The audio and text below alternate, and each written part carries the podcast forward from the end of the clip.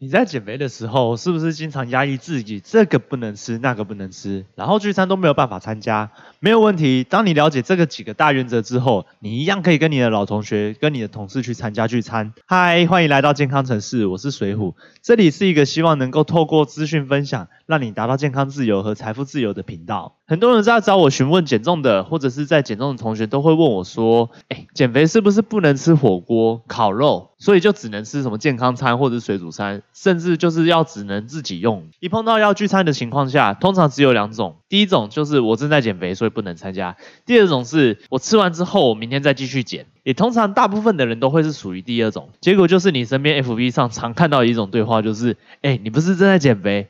哦，又不小心破戒了，又要重新开始了。但是你只要懂食物，食物就会帮你。你以为这些是很地雷的聚餐内容，其实你是可以去吃的。等一下呢，就跟你讲这三个：火锅、烤肉、热炒店。首先是火锅。很多人既定印象是火锅就是一个高热量的一餐，常常一个不自觉的状况下就是爆卡爆热量的。但其实火锅却是我这集在讲这三个聚餐之中是非常安全的。一般我们会认为火锅的热量很高，不外乎就是这几点：什么麻辣锅啦、火锅料、沙茶酱，甚至可能会加一些什么。芋头啊，或者是南瓜等等的，对。可是只要当这些东西排开之后，其实它就跟水煮餐的原理是非常类似的，只是你有一些清高汤的一些味道在，甚至它可以一餐比你所吃的炸排骨便当热量还要低。只要你的淀粉不要摄取过多，通常是不会有问题的。再来是烤肉，烤肉呢其实很简单，你只要大口的吃肉，然后去那种吃吃到饱的，就是要一直吃肉。虽然说肉的热量其实没有那么少。但是肉它是属于蛋白质类的，其实对于增长脂肪这件事情却相对没有那么容易，所以可以的话，我们尽量去选一些梅花肉，也就是所谓的瘦肉，